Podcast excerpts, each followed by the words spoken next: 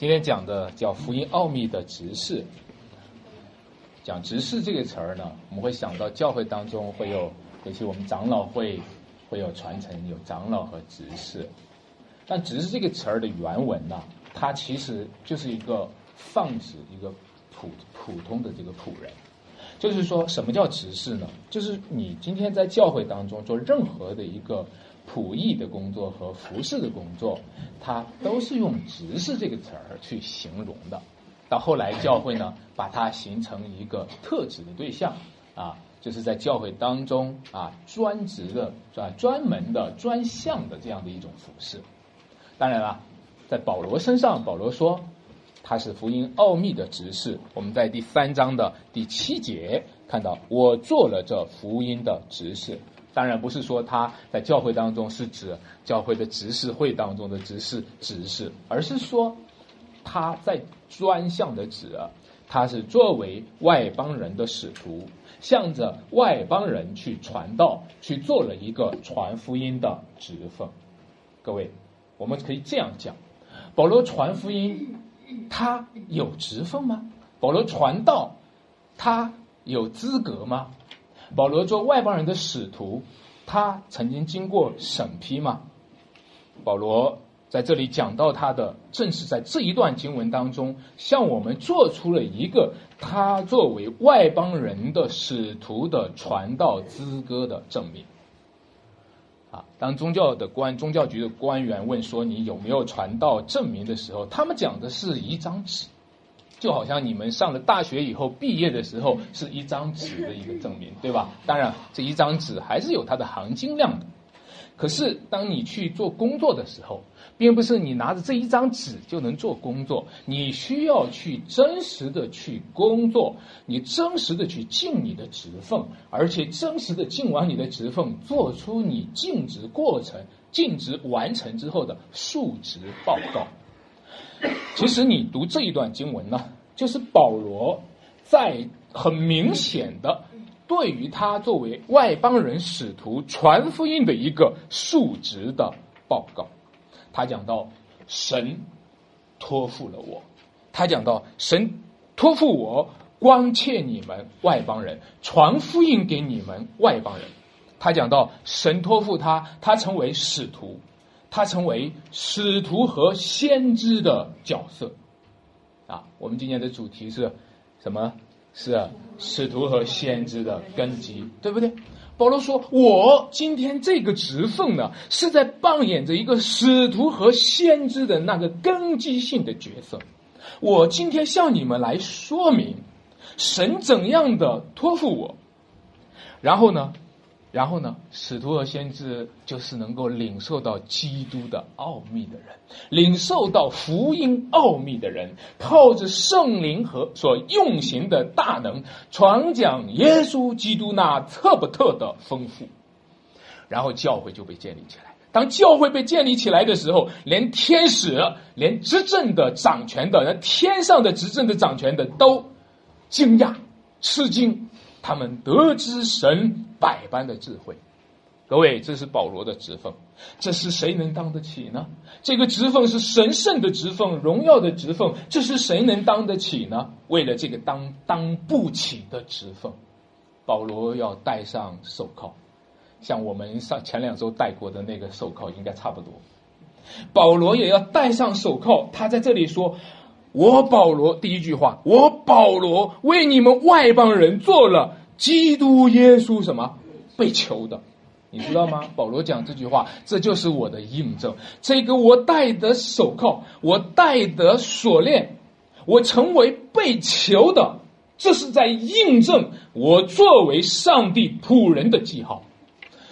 我戴着这个手铐，成为与我与主同走在十字架的道路上。以耶稣基督十字架的形式的一个传道资格的证明，以耶稣基督的十字架的记号成为这间教会合法教会的方向的证明。亲爱的弟兄姐妹们，让我们今天来看保罗的职奉是怎样的职奉，也让我们今天来看上帝托给这间教会是什么样的职奉。我们从三个点来讲，第一个。这是一个关切的指缝。保罗在第一节说：“我为你们外邦人做了基督耶稣被囚的，怎么样替你们什么祈祷？”而在第二节就说：“量必你们曾听见神赐恩给我，将什么？将什么？将关切你们的职分托付我。”保罗的传道职分是个关切的职分。保罗关切这些外邦人，所以替他们祈祷。你关切谁，就会为谁祷告，对不对？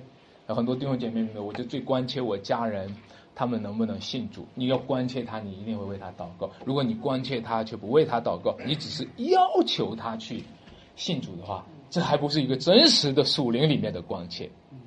所以保罗说：“我关切你们，所以我替你们祈祷。”然后呢，不单是关切，不单是祈祷，而且是传福音给他们。不单是一次性的传福音，而且是持久性的传福音。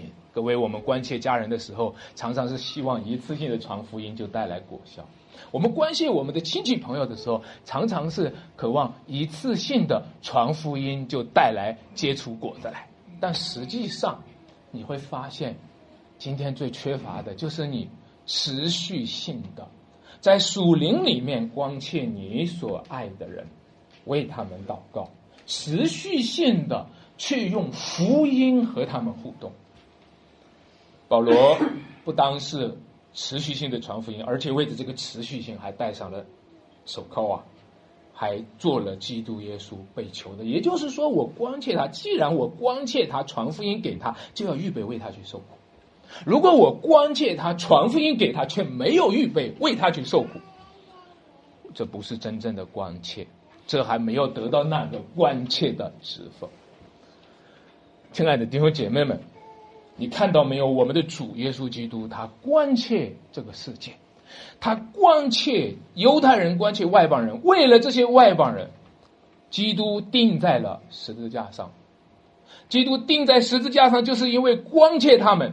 在他钉十字架的时候，他拆毁了隔断的墙，成就了和平的福音。福音传给了近处的人，福音也传给了远处的人。因为他关切关切的无远弗届，他关切关切他近处的犹太人，他关切关注他远处的外邦人，关切到远处东亚的中国人。为了外邦人，基督钉在十字架上；为了外邦人，保罗。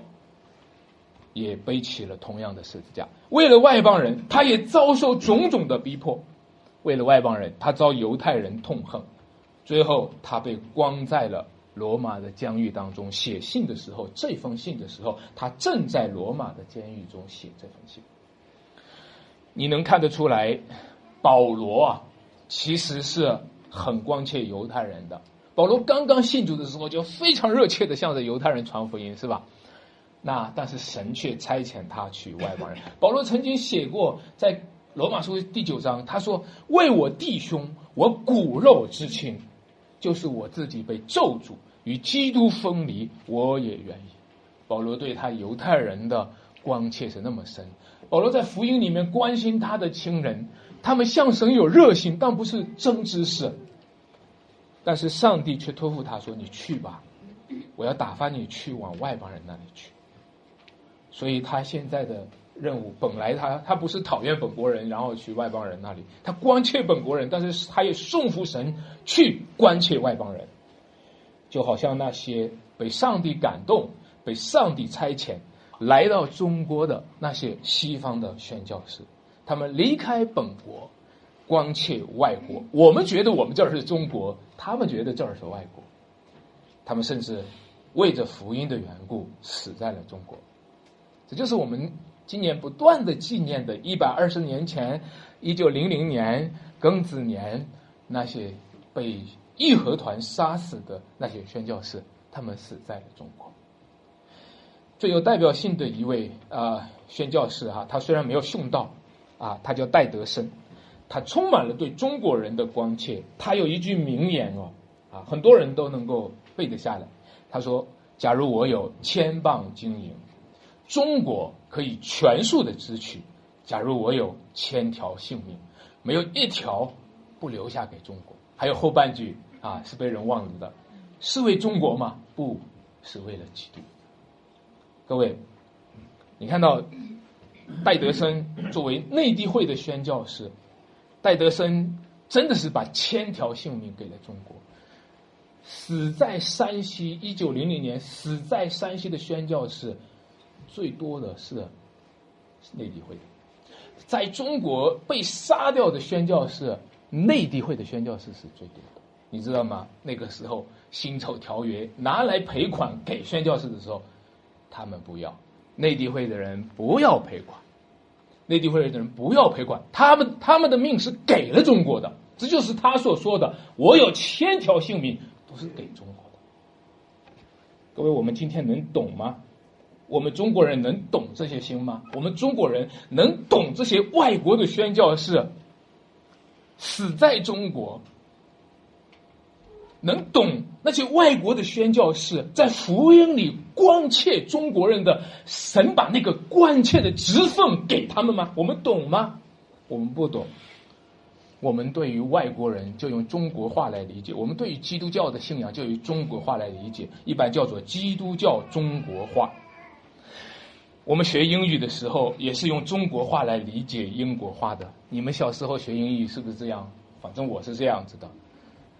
英语的谢谢是 Thank you，我们写的是三克油啊。有一个父亲吃饭噎住了，让女儿给他倒点水。女儿说：“Yes。”父亲很生气：“你想噎死我啊？”我们就是用这么用中国话来理解英国话，也是用这样的中国话来理解基督教的信仰。我们就是用这些中国话来理解西方的宣教士，把他们看作帝国主义。我们就是用这样的中国话理解今天的中国家庭教会，把他们看作是和境外势力。反华势力有关的危险的组织，要取缔他们。我们就是这样用中国话来理解、理解天国、理解福音、理解那些关切我们的那个职分。谁是真正爱中国的人呢？谁是真正在福音里面关切中国的人呢？你不要以为就是我们中国人，不一定。十一月十四号，重庆有一位女子哈，拍照的时候不小心就落到水里面。大家看到这个新闻吗？然后有一个跳水救人的是一个外国人。后来大家发现，那个外国人是英国驻重庆的使馆的总领事。各位，今天光切外邦人的指缝的这位保罗。他是天国驻地上的使馆的总领事，他是大公教会的使徒，他是整个大公教会的根基，他是整个大公教会的奠基性的人物。为了福音的缘故，跳进了外邦人中间，好像跳进水里面。因为他是主耶稣基督，我们的主耶稣基督。也为了我们这些外邦人，也为了我们这些中国人，死在了十字架上。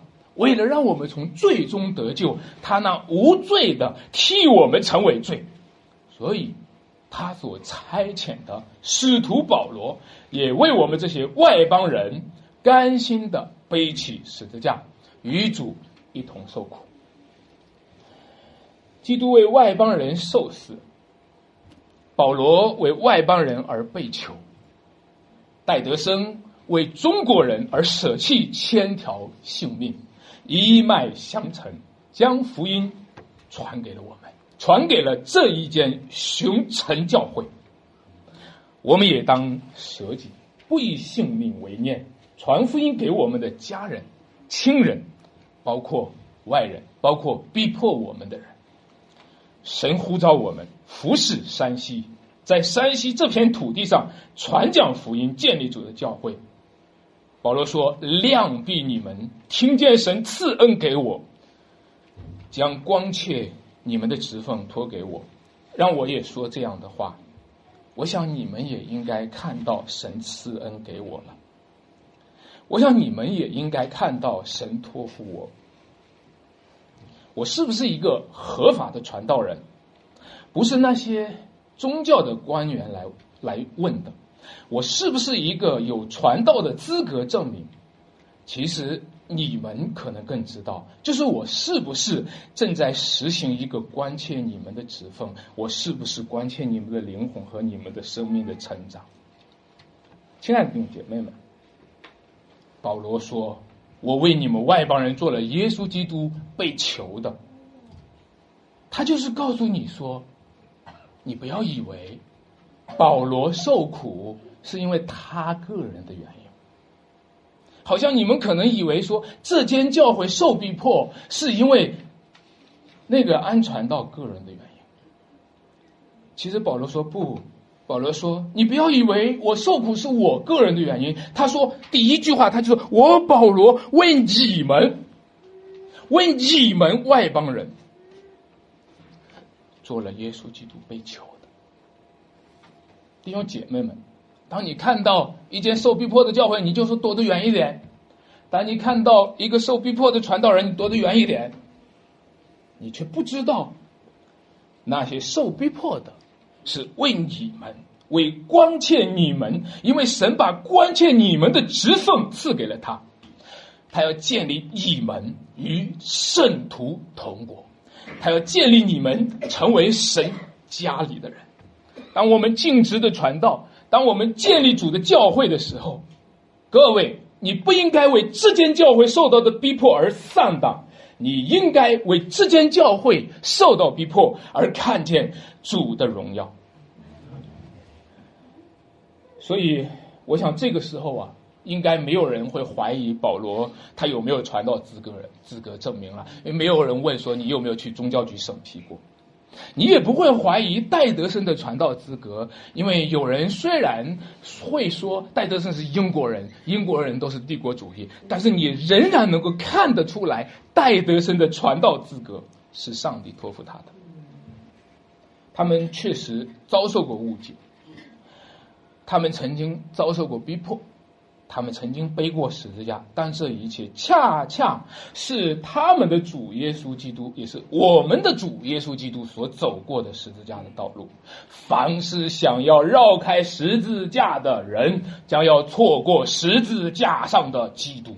凡是想要绕开十字架架上的人，他将要错过那在十字架上与主同在的真正的蒙上帝呼召关切你们的上帝的仆人和真正的弟兄。我讲第二个点，奥秘的指缝。这是一个奥秘的指缝，你是不是一个合格的传道人？你是不是一个神所差遣的使徒？就要问你是不是深知福音的奥秘？你是不是深知基督的奥秘？这个世界没有奥秘，这个世界对奥秘是匮乏的。这个世界匮乏匮乏的，连不要说没有奥秘，连意义都没有。这个世界连个意义都没有，生命都没有意义，连活着都没有意义。你想能够有什么奥秘？这世界没有奥秘，没有奥秘，也没有意义，太无聊了。自我发明一些东西作为一个奥秘的填补，我们就自己搞一些花样出来，自己凡是讲奥秘的部分，你一当拆开都不是什么奥秘，都是浅显的东西，都没有什么价值。据说有人给别人送了一个礼物，用大包包装，里面套着一个小包装。当你打开的时候，哦，大包装里面套着一个小包装，然后小包装再打开的时候，里面又有一个小包装，然后小包装再打开，连续多少个包装下来，是一块糖。这就是这个世界，这个世界给人们所有讲奥秘的人，都是给人们这么一块糖，不过是。包个花样而已。我刚刚买了电脑的时候，那个时候是玩 QQ，我的朋友呢给我发了一个文件夹过来，让我点开。我点开文件夹，里面还是个文件夹，然后第二个、第三个还是个文件夹。我实在感觉太无聊了，他下面就写着说：“他说要坚持啊，啊！”我再无聊，下面又写着要努力啊，啊！我再再再无聊了，他就说啊，不可错过啊。最后打开了，里面有一朵花儿。哎呦，我就在想，那个花儿虽然也看算是漂亮吧，但是这终究都是一个花样。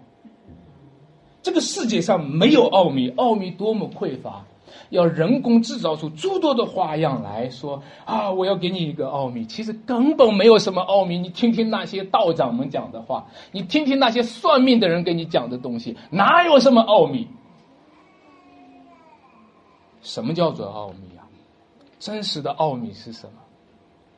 如果隐藏的东西没有价值，就不配叫奥秘；隐藏的东西显明出来又没有价值，那不配叫奥秘。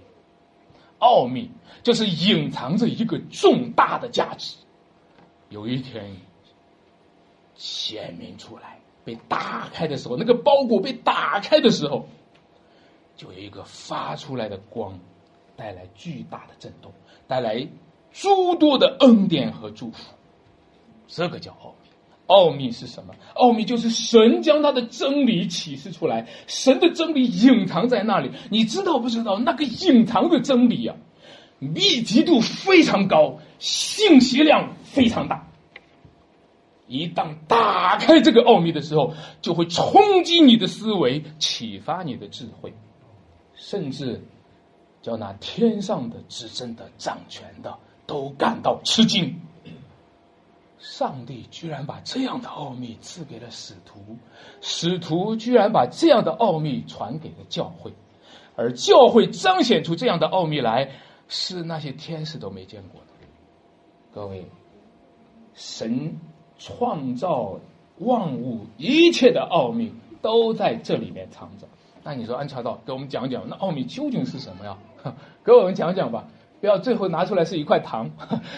那奥秘究竟是什么？也许我给你讲出来，你也会失望哦。因为圣经讲说，神的奥秘就是基督。跟我讲一次，神的奥秘就是基督。你知道吗？在从前的世代，从来没有彰显出来。在这段经文里面，第五节，第五节，他说，这奥秘在以前的世代没有叫人知道，像如今借着圣灵启示他的圣使徒和先知一样。保罗啊。你的地位，你你你你这是，你这是在夸口呢，还是你的地位真这么高？就是说，以前的世代都不知道这个奥秘，一直到新约的时候，一直到耶稣来的时候，一直到他降生、受死、复活、升天，一直到圣灵降临、使徒们兴起的时候，这个奥秘被打。以前的世代从来没知道什么呀？这是什么呀？以前的世代都不知道，到这一个世代被保罗你知道了是什么呀？神的奥秘就是基督。保罗知道基督，保罗知道福音。基督是一个奥秘的人。基督是一个道成肉身的那位，基督是神人二性的那位，基督是奥秘的人，义的代替不义的是他，无罪的替我们成为罪是他，神本性一切的丰富都是他，旧约当中预言的一切所应验的都是他，在上帝创造世界万有旨意的中心都是他，错过基督就错过一切。凡是想要寻找奥秘却不寻找基督的人，将会在寻找奥秘的路上走火入魔；凡是在追求奥秘却不追求基督的人，将要在追求奥秘的路上误入歧途。因为我们看见了他，我们就看见了父；我们认识了他，我们就认识了上帝。从来没有人看见神，但是他。却却把神表明出来，它就是一切奥秘的总纲。当然，我们在下一节经文第六节，我们一起读出来好吗？第六节经文，保罗讲的比较直白的一个奥秘解读，我们来一起读。这奥秘就是外邦人在基督耶稣里借着福音得以同为后世，同为一体，同蒙一体。他讲的这个时候好像很用白话把奥秘解释出来了。他说：“这奥秘就是，呃，外邦人在基督里。哎，他现在讲的这个奥秘好像是指向了谁呀？指向谁呀？外邦人。哎，我们前面讲的是奥秘是基督，对不对？但这里说这奥秘是外邦人。我告诉大家，还是这奥秘是外邦人在哪里？在基督里，在基督里同为一体，同盟永续。哎，各位，旧约当中外邦人你就不能够做同为一体，是不是？旧约当中还要和外邦人修个隔墙，旧约和外邦人，外邦人不能入耶和华的会，旧约还要和外邦人说不能和他们立约，不要把你们的儿子嫁他们，呃，娶他们的女儿，不要让他们把女儿嫁他们。不要和他们立约，所罗门王和外邦人立约，上帝就大大的不喜悦。可是到新约的时候，福音传给外邦人，你们要去，使万民做我的门徒，你们要传福音给天下外邦人，天下普天下万民去听。为什么？为什么？为什么在旧约当中就和外邦人就是隔绝的，在新约就要传福音给？这里面有个奥秘。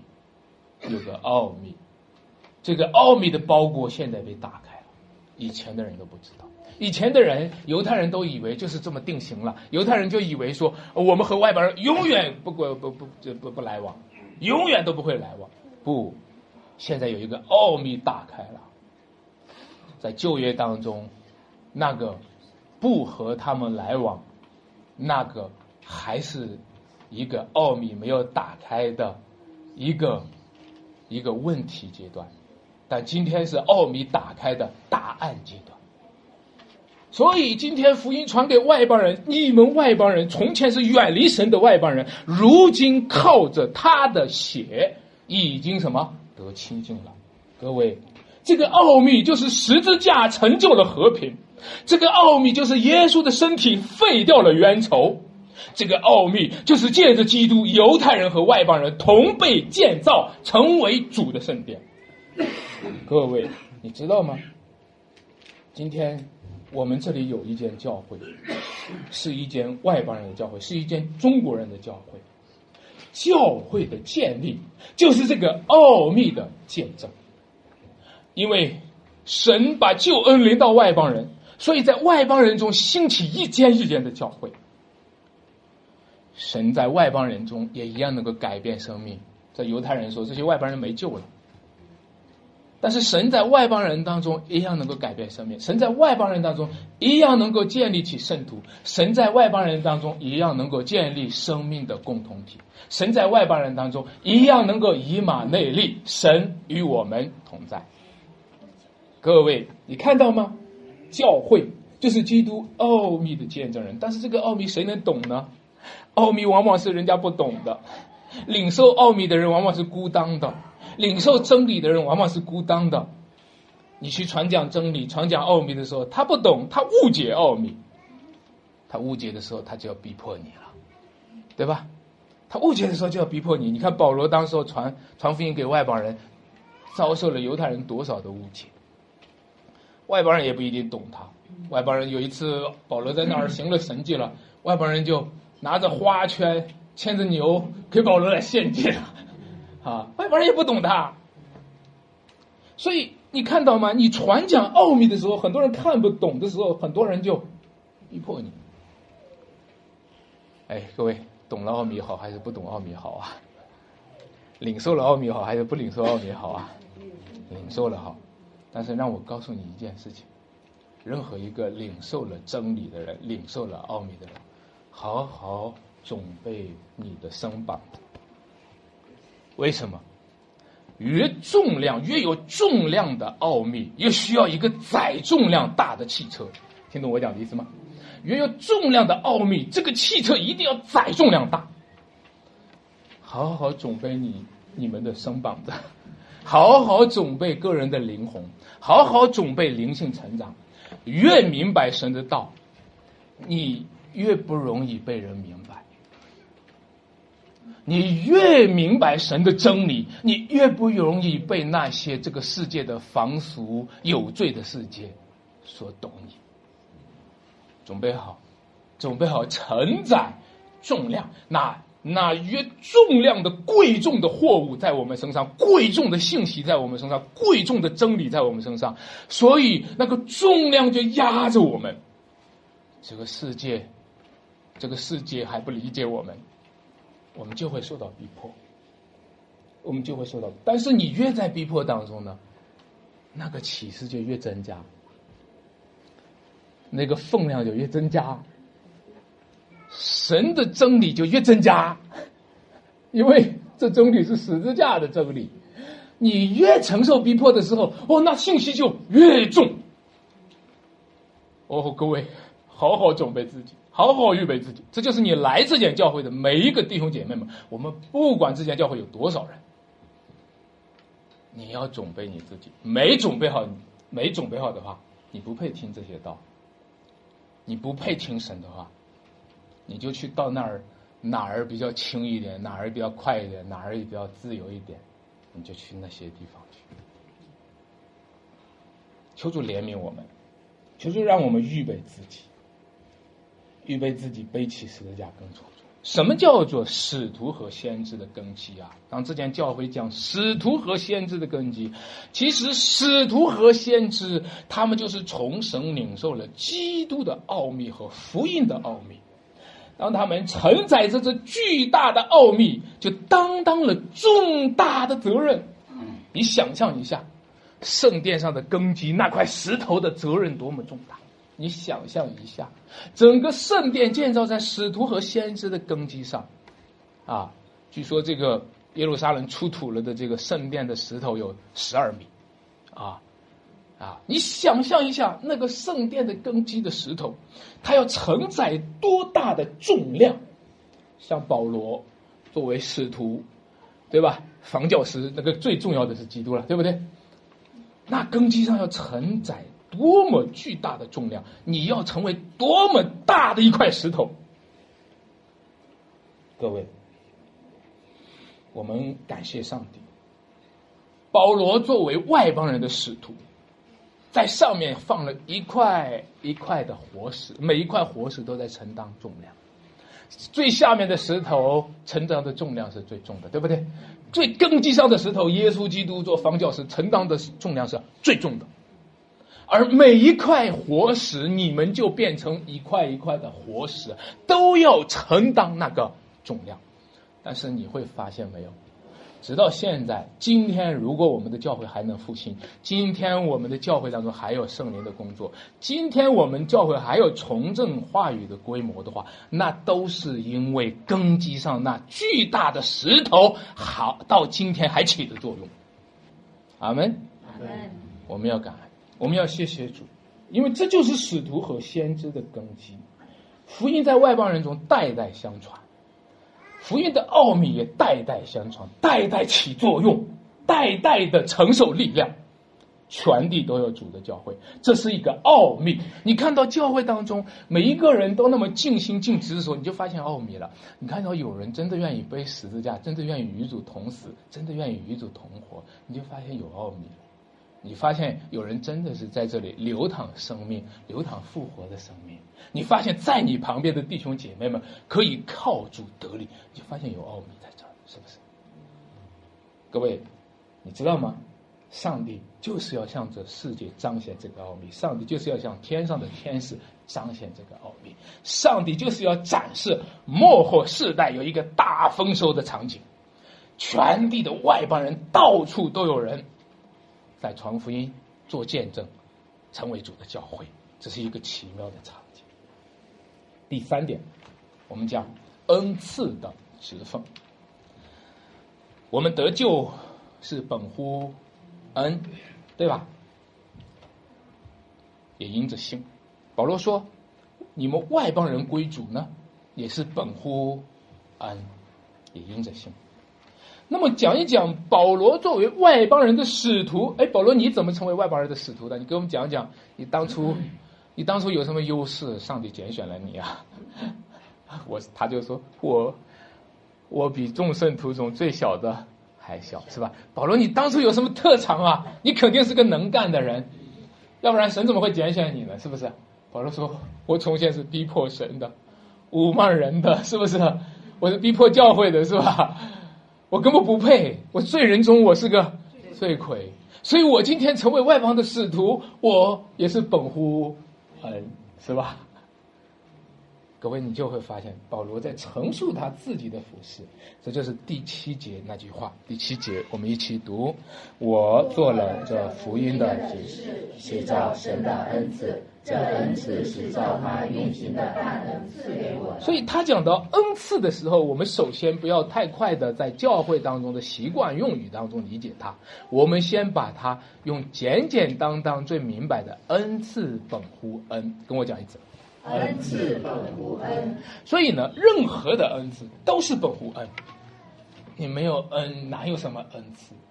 如果不是上帝的恩典，哪有什么恩赐？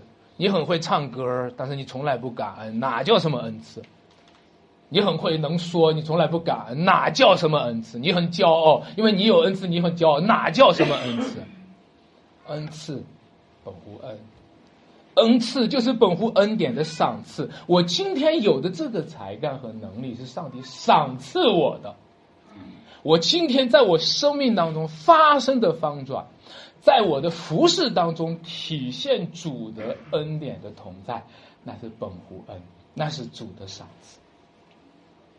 各位，保罗说：“我本来不配啊，我比众圣徒中最小的还小，但是上帝却。”拣选了我，他赐给我一个服侍的机会。弟兄姐妹们，你有没有想过，上帝给你的是一个服侍的机会？那个服侍的机会是上帝准备要给你一个奖赏的。啊，你们听过以前商鞅变法里面说，在门口立一个柱子，其实是准备了一笔钱。谁要是把那个柱子搬过去，我就把这个钱赏给他，是不是？你知道吗？上帝其实准备了一笔赏赐给你。亲爱的弟兄姐妹们，请看好，上帝准备了一笔赏赐要给你，看你抓住抓不住。服侍的机会是个机会，你今天有机会服侍主，我们要感恩，对不对？我们每一次的服侍都是一个恩典，都是一个上帝准备了一笔赏赐要给你。今天让我们带着这样的心去服侍，你知道吗？有时候。有时候我们就是看不到服侍是一个机会，看不到服侍背后的赏赐，我我们就会在服饰上懒惰，我们在参与上懈怠，我们就说你们你们祷告去吧，我反正我不祷告，你们服侍去吧，反正我不服侍。也是你没有看到恩典，恩赐本无恩，你没有看到恩典中的赏赐是给你在那儿预备好，坐在那儿等你去拿的，各位。让我们来，我真的很希望大家能够看见，与主一同服侍，与为主一同做工，与主一同背十字架，这是赏赐到来的一个前奏。时间教会这个时候受了逼迫了，大家就想啊，怎么样？你理解？当然，你可以用着这个世界的理解，你可以用着这个世界去看了，但是你相信不相信？那就是今天告诉你的，有一个赏赐。在这儿放着，你要不要去凭着信心去继续的跟着主去领受这个赏赐？恩赐是如何落在个人的身上的呢？这里说是照他用行的大能赐给我的。各位，简单说，直白说，就是圣灵的工作，对吧？这是圣灵在我们生命当中用行的能力。保罗说：“我比众圣徒中最小的还小，但是保罗后来做了最大的事。哎，我想问大家：小人物能够完成大工作吗？小人物能够完成大使命吗？我当时我我常常在想，耶稣对着十二门徒说：天上地下所有权柄赐给我，你们要去，那里面都是小人物 啊！看看我们熊城教会都是小人物。”你想一想，十二使徒那都是小人物，他能完成大使命吗？保罗说：“我比众使徒中最小的还小。”凭什么呀？你这个小人物，你能够完成大工作？凭什么呀？凭什么呀？啊？这里说，是照着什么？他用行的大能赐给我的。我们都是小人物，真的，我们都是小人物。扒一扒我们的历史，扒一扒我们的过去，我们都算不得什么。但是上帝要把这用刑的大能赐给了保罗，赐给我们。那么你就会发现，神的能力就在人的软弱上显得什么完全。大家看过有一部电影叫《黑客帝国》，看过吗？啊，电那个电影挺恐怖的啊。那里面的人呢，都是一个一个，一个一个被装了程序的一个 电脑的一个终端的一个一个物体，一个媒体。他说：“他说这个人呢，他他那个人就是怎么样的？每天就躺在那儿，插上就是插 U 盘一样，给他插上，把他头上插上一个东西和电脑连起来，然后他就进了那个电脑里面的程序，那就是一个真实的世界。然后他就那里面就会打斗，和对方打这个打拳啊！你们知道电影会武打嘛？打的时候打不过人家了，怎么办呢？没有这个功夫，惹不起人家了。”在这边就有操作电脑的人给他装一个系统装进去，给他装一个程序装进去，下载一个 A P P 给他放进去，哇！那个人马上在那个时候脑子里面就接受这一切的指令，然后开始和他打，就把他打赢了。那个电脑看起来有点恐怖，那演完那个有人说看完那个电影会不会自杀？就是我不过就是一个被操纵的一个，是吧？那从这个。人如果成为一个被操纵的一个媒体终端，的确是蛮痛苦的，的确是蛮痛苦的。但是弟兄姐妹们，从人性的角度上，我反对这部电影。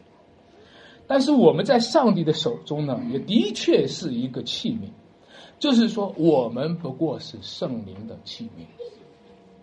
跟旁边的人说这句话，好吧？我们不过是上帝的器皿。对，说到底哈。说到底，你必须要有时候，你要是想到你是个人，有时候你想到你是个人，你就不肯做上帝的器皿，你就不肯做圣灵的器皿，你知道吗？我还有妻子，我还有孩子，我上有老，我下有小，我每天要接他们上学，对吧？你想到你这个，我还有房贷，我还有工作，是吧？你想到你是个人，你就不肯做圣灵的器皿。有时候。你真的要看一看，在上帝的手中，他是窑匠，你是泥土。你真的要看透这一点，你看透这一点，你看透这一点，你就不惧怕这个世界给你的威胁。人为刀俎，我为鱼肉。你就是一个鱼，就是一个肉。你有什么能力？你有什么本事？除非你转过来，我们是圣灵的器。我们就是摆在祭坛上，我们就是摆在祭坛上，为主所用。这一生当中，如果主愿意的话，就把那个程序装在我们的身上；如果主愿意的话，就把他的指令放在我们的里面；如果主愿意的话，就把圣灵里面的心心和圣灵里面的心灵装在我们里面。我们不再是实心。对吧？我们在是肉心，我们里面有个新造的心和灵，我们安装了新的软件，祈求圣灵的大能在我们里面运行起来。那个软件要运行啊，你要点开它呀，你要启动你里面圣灵的工程啊，你就会发现神非常奇妙的，就让你这小人物做大事情；神非常奇妙的，就让你这小人物完成大使命。我们都卑微。但是只要我们摆上来，上帝都能用。阿门。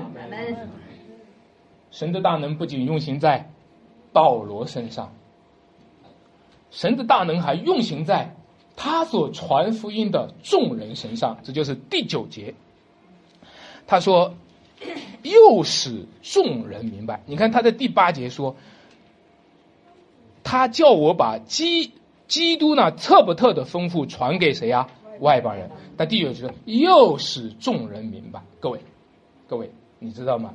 传福音，这需要圣灵的大能，对不对？你要传福音，尤其是你今天传的福音是特不透的丰富。如果基督特不透的丰富，你能讲清楚吗？如果你传的福音是基督特不透的丰富，你能够讲的清楚吗？你你讲到讲到一个时候，你就发现你讲不清楚了。他太奇妙了，是不是？太奇妙了，讲不清楚了。我给你们唱吧。我讲不清楚了。上帝太奇妙了，上帝太伟大了。呃，我们不用讲了，我们现在跪下来祷告吧。这就是说，保罗现在就像一个巨大的载重的那个汽车一样，大货车一样，载着那个贵重的奥秘给你们传过来。你看看那个每天高速公路上的那些汽车，是不是载着那贵重的那个奥秘？保罗就就像一个大货车一样，把这个奥秘载过来了。载过来的时候，说句实在话，对方接收的时候还发愁呢，拉过这么多来干嘛呀？少一点就行了嘛，拉过这么多来干嘛呀？这就是咱们这间教会好多人就埋怨我，安传道讲那么深干嘛呀？给你们拉的太多了是吧？你还得搬呢是吧？我知道，这就是每天我愿我愿意拉，每次过来都没有人搬，啊，用货车拉过来了，大家拉过来干嘛呀？这拉的时候这还得搬呢，搬过来还得吃呢。啊，朗多人放手在盘子里面，就是巷口撤回，他也以为劳法是吧？你看，你看看我们，你看看我们，等着咱们教会要是被取缔了，这些传道人也没了，这些教会没了，好好去想吧，啊啊！所以我想求圣灵在大家心里做工，求圣灵在这里说，又使众人都明白。不仅仅是我们传，不仅仅是保罗的传讲的过程需要圣灵用行的能力，对吧？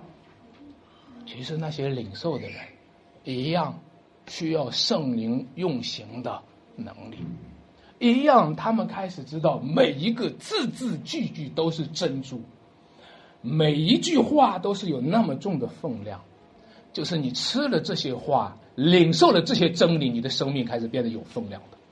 就是你开始领受这些有分量的东西，你的价值开始变得有分量。阿门。阿门。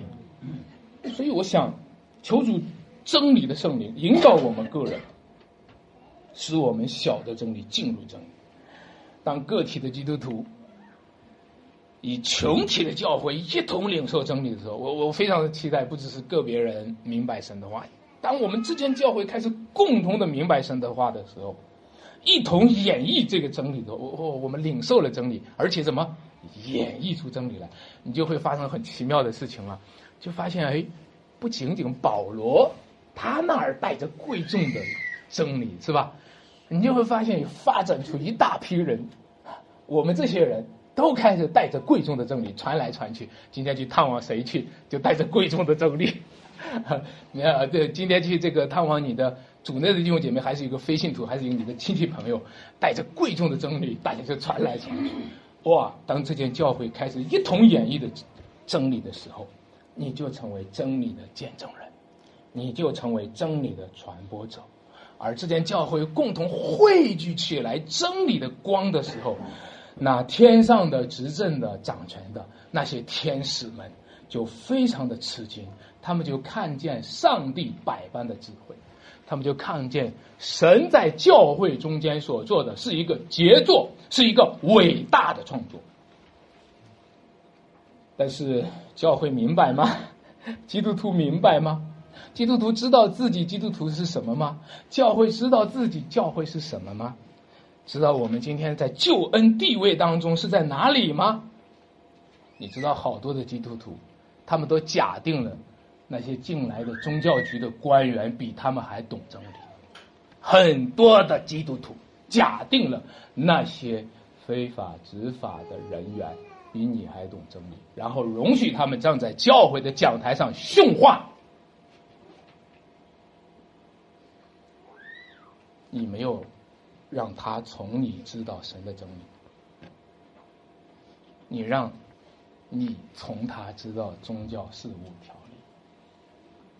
你没有让他从你知道，忘法之法是真理，忘法之主，忘法之主是基督。你倒是让他给你传播了一些恶法和非法，当做法律。中国人就是被这恶法和非法装进他的系统里面，每天运作着。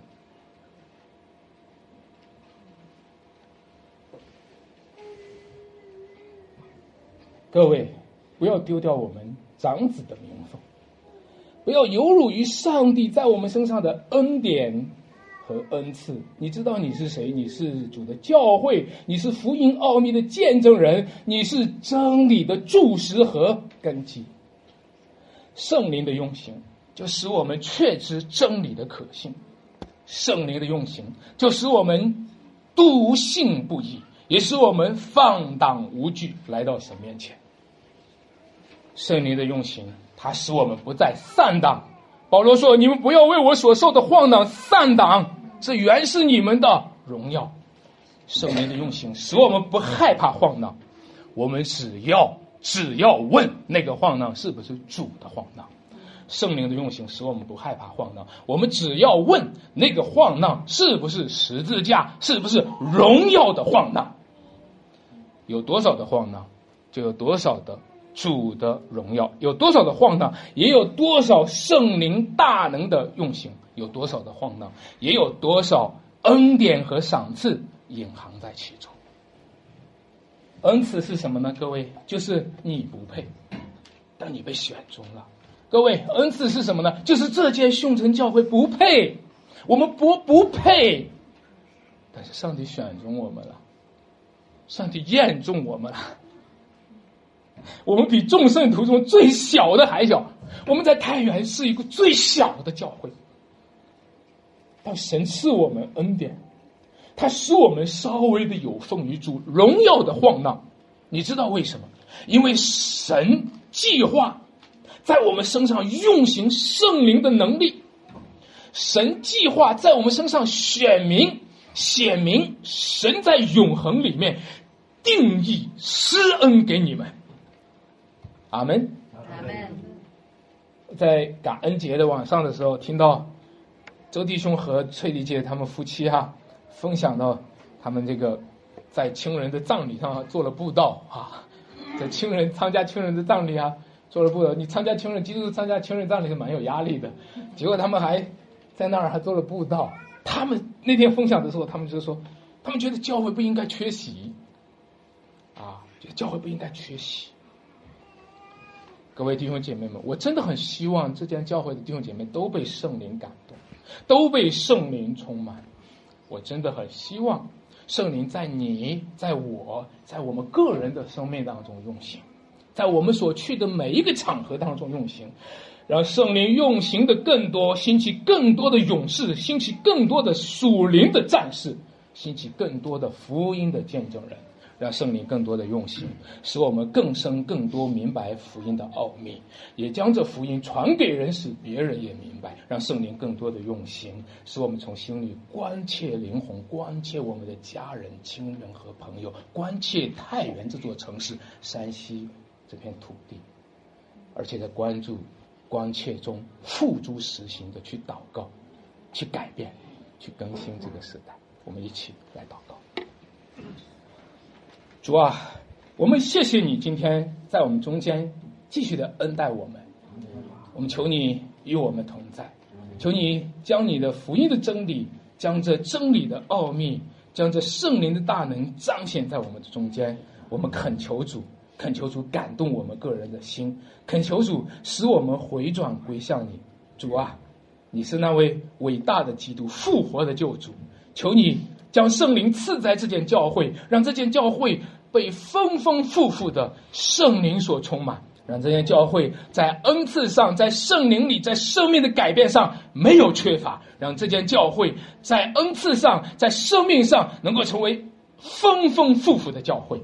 求你赐给我们有同心合一的家庭，求你赐给我们长辈们像长辈，孩子们像孩子，求你赐给我们彼此相爱相助，赐给我们生命的共同体。我们这样祷告，奉主耶稣基督得胜的名求。